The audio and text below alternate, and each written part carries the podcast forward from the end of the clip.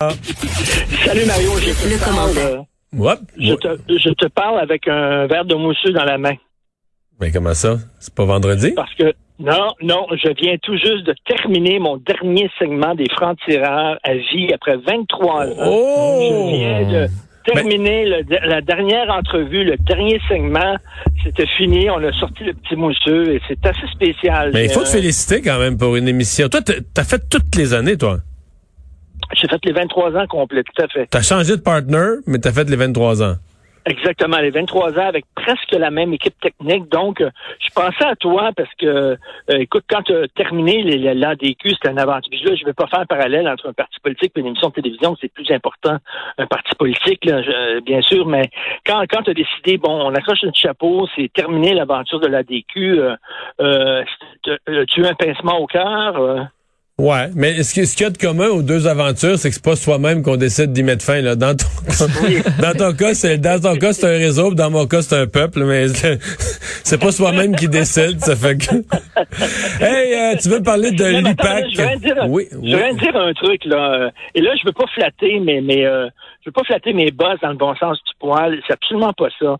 Mais bon, visiblement on a mis fin au franc-tireur Télé-Québec parce que lorsqu'on regarde la programmation qui va être euh, qui va être présentée, c'est une programmation de bien-pensants euh, gauche toute, mais mur à mur, complètement mur à mur. Et je regarde ça et je me dis. Écoute, si c'était pas de Québécois, où on peut encore avoir euh, euh, des points de vue un peu plus, certains vont dire à droite, d'autres vont dire un peu plus conservateurs et tout ça. Écoute, mis à part Québécois, il n'y a pas grande place que tu peux avoir ce genre de point de vue. Semaine au Canada semaine. anglais, au Canada anglais, oui, il y a une variété de points de vue, Oui. mais en français, ouf. Oh Non, écoute, il n'y en a pas. Et euh, écoute, c'est de la bien-pensance, c'est à gauche toute, en tout cas, bref. Bon. Autre échec pour euh, l'UPAC euh, aujourd'hui. On peut pas dire qu'on est vraiment surpris. Ce sont les co-accusés de M. euh, Zampino qui, lui, déjà avait été... Frank Zampino, qui, lui, déjà s'était sorti de son procès.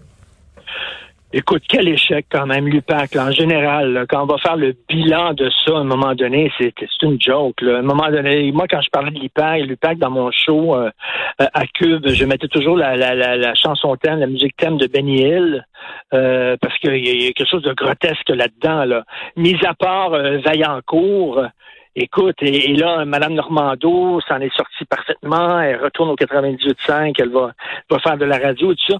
Ça donné quoi exactement? Le, tout le temps euh, mis dans les enquêtes, l'énergie? Écoute, une enquête pour amener des, des, euh, euh, accusations contre quelqu'un, c'est des années.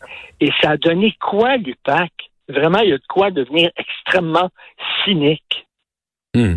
Mais est-ce que ça se peut qu'à un moment, on se reporte, là, mettons, dans ces années-là, 2014, 15, on venait de sortir de la commission Charbonneau. Puis là, tu sais, tu disais, t'arrivais sur la place publique, puis tu disais, un chum, c'est un chum, puis la ville de Montréal, tout est pourri, puis tout le monde croyait ça, que tout était pourri. puis, euh, que l'UPAC a fini par se croire là-dedans puis oublier que non non euh, tu peux pas tu peux pas partir d'une impression c'est comme le président Trump là, tu peux pas partir de l'impression générale là il y a eu de la fraude dans toute l'élection. Euh, il faut que tu arrives devant le juge avec des preuves qui ont été correctement amassées. Euh, puis t'es peut-être mieux de faire moins d'accusations. Tu comprends t'es peut-être mieux de faire moins de spectacles moins d'accusations moins d'accusés à la limite puis de t'assurer que tu as un dossier là, qui est monté béton parce que Mais, mais comment on dit, c'est quoi le, le- le proverbe, à un moment donné, euh, de, du- tu- tu- en anglais, c'est you, you bite more than you can chew. ouais ouais Euh, ben qui trop embrasse mal étreint? Ouais, ou euh, c'est ça, tu manges plus que tu peux digérer, en tout cas. Là. Les yeux plus grands que la panse. Voilà. C'est exactement ça. Ils ont eu les yeux plus grands que la panse. Ils ont dit, écoute, on va faire un ménage. De toute façon, les gens sont écœurés. Ils ont vu la commission Charbonneau. Ils sont cyniques. On va te ramasser ça. Sauf que, c'est que, effectivement, c'est très, très long. Et c'est très difficile de prouver un complot. Une, une idée de complot, c'est extrêmement dur. C'est des années et, euh, de, de, de, d'écoute électronique, de preuves Ouais. amassées. Et tout ça, c'est pas facile. Par contre, de dire que, regarde, les gens, euh, les co-accusés et tout ça, je veux dire, mettons, ceux qui ont été libérés aujourd'hui, là, euh, ils étaient enquêtés, ils ont été perquisitionnés en 2016, genre. Euh, donc là, quelqu'un est rentré dans leur maison à 6 heures du matin, il les a réveillés, le conjoint, la conjointe sort de la maison, on fouille dans tes affaires, ils leur ont pris leur ordi, etc. Euh, après ça, ils ont été accusés l'année d'après. Euh, ils sont en procès depuis trois ans. euh, si on fait du fling-flang, là, qui sera jamais démontré par la Cour, il n'y aura jamais de projet, mais mettons qu'ils ont de procès, pardon, ils ont payé, là. Je veux dire, euh, les, les, les, cinq dernières années de leur vie, euh, eux, l'UPAC, ils la trouvent pas drôle. L'UPAC, ils l'ont eu d'impact. Mais s'il y a des gens vraiment honnêtes qui ont pas posé de gestes répréhensibles aucun, c'est écœurant ce qu'on leur a fait vivre pour, des, vivre pour des honnêtes gens.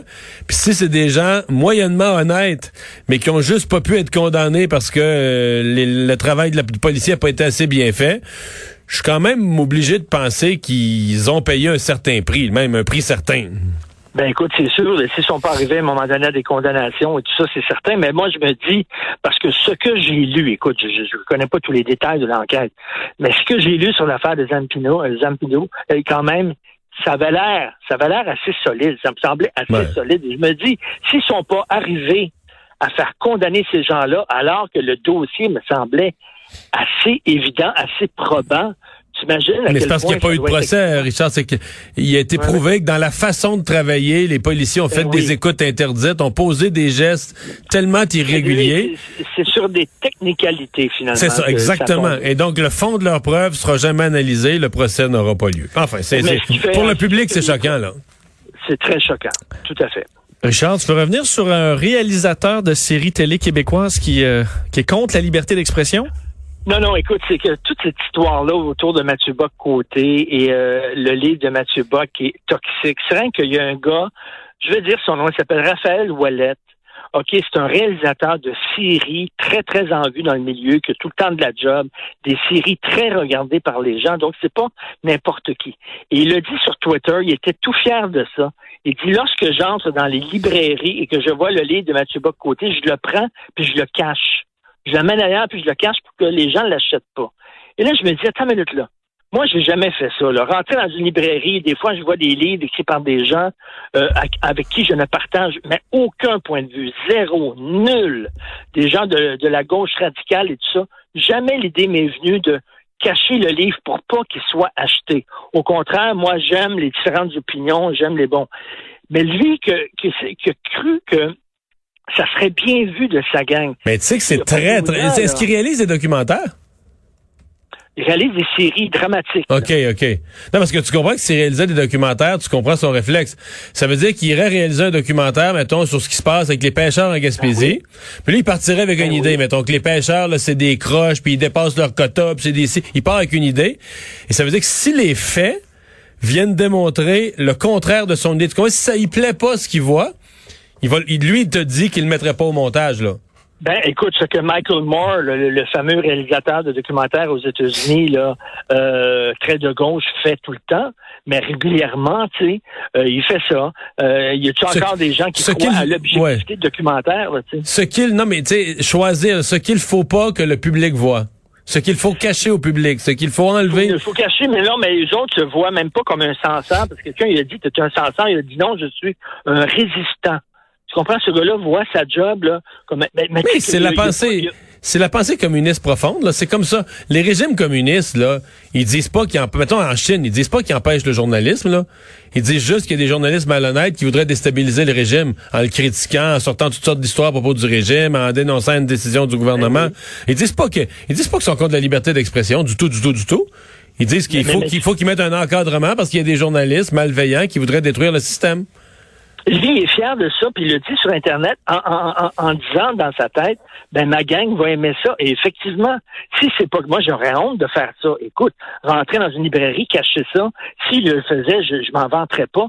Mais lui s'en vante parce qu'il sait fort bien que dans son milieu, les gens vont l'applaudir, ils vont aller le voir en disant bravo Raphaël, c'est ce qu'il faut faire, tu es un héros pour un héros pour nous.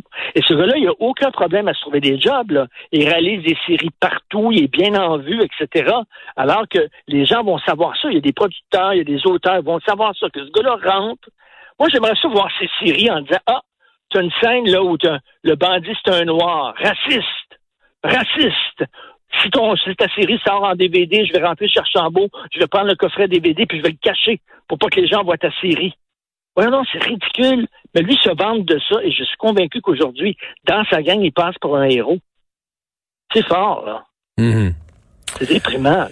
Eh bien, euh, finalement, euh, Nasdaq qui veut obliger euh, les entreprises à montrer un visage de diversité sur leur conseil d'administration. Oui, un texte du Wall Street Journal dont Nasdaq, c'est pas rien. C'est la bourse de la Nasdaq veut forcer toutes les. Ah, mais c'était dans les nouvelles économiques aujourd'hui. Là, c'est une vraie, une vraie nouvelle. Ben oui, c'est ça. Si tu es sur Nasdaq, tu vas, tu vas devoir avoir, montrer patte blanche, excusez l'expression, mais tu vas devoir avoir une femme sur ton conseil d'administration et une personne d'une minorité. OK? Sinon, tu pourras pas être à Nasdaq. Euh, moi, la discrimination positive, je n'y crois pas. Pour moi, c'est un oxymore. Un oxymore, c'est deux mots qui se contredisent. Comment une discrimination peut être positive? Elle discrimine. Le mot le dit une discrimination discrimine, c'est-à-dire qu'elle juge les gens selon la couleur de leur peau. Comment une discrimination peut être bonne? Selon moi, il n'y a pas de discrimination positive, ça n'a pas de sens. Alors là, ils vont peut-être écarter les entreprises. Puis là, je pense que on est qu'en 2020. Je pense que toutes les entreprises sont ouvertes. Peut-être qu'il y en a une gang de récalcitrants, là, mais il y en a qui sont ouverts, qui savent qu'ils doivent représenter la, les minorités, la diversité, etc. Mais les quotas, Là, il y a des gens aujourd'hui qui peut-être pourraient siéger sur un conseil d'administration, mais ce ne sont pas des femmes et ce ne sont pas des gens de minorité sexuelle ou raciale. Ils n'auront pas la job. Je, ça me rentre pas dans la tête. Moi, je connais un gars qui voulait être policier.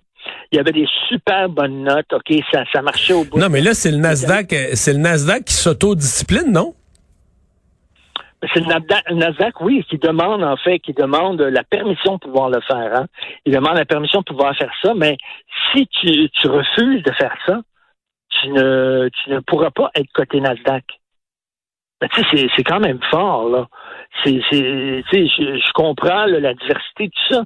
Et je lisais aujourd'hui dans, dans, le dans le National Post aujourd'hui les nouvelles les nouvelles directives de Téléfilm Canada. Si tu veux avoir de l'argent de Téléfilm Canada puis tu produis un document, un film, tu dois euh, montrer euh, justement que tu vas avoir la diversité sexuelle, raciale et tout ça. Mais qu'est-ce qui arrive avec les films historiques? Je comprends, le mais tu là, si tu fais mon oncle Antoine, ça va être mon oncle Antoinette ma tante Antoinette? C'est comme, il va avoir maintenant, tu vas te retrouver, si tu fais un film sur, euh, je sais pas, la Nouvelle-France, tu vas devoir mettre euh, deux gays et trois noirs. à un moment donné, il y a des producteurs, il y a six producteurs qui sont interviewés dans la National Post qui disent, ben là, ça n'a pas de bon sens, des quotas comme ça, là. On peut-tu aussi avoir le droit d'une certaine liberté créative?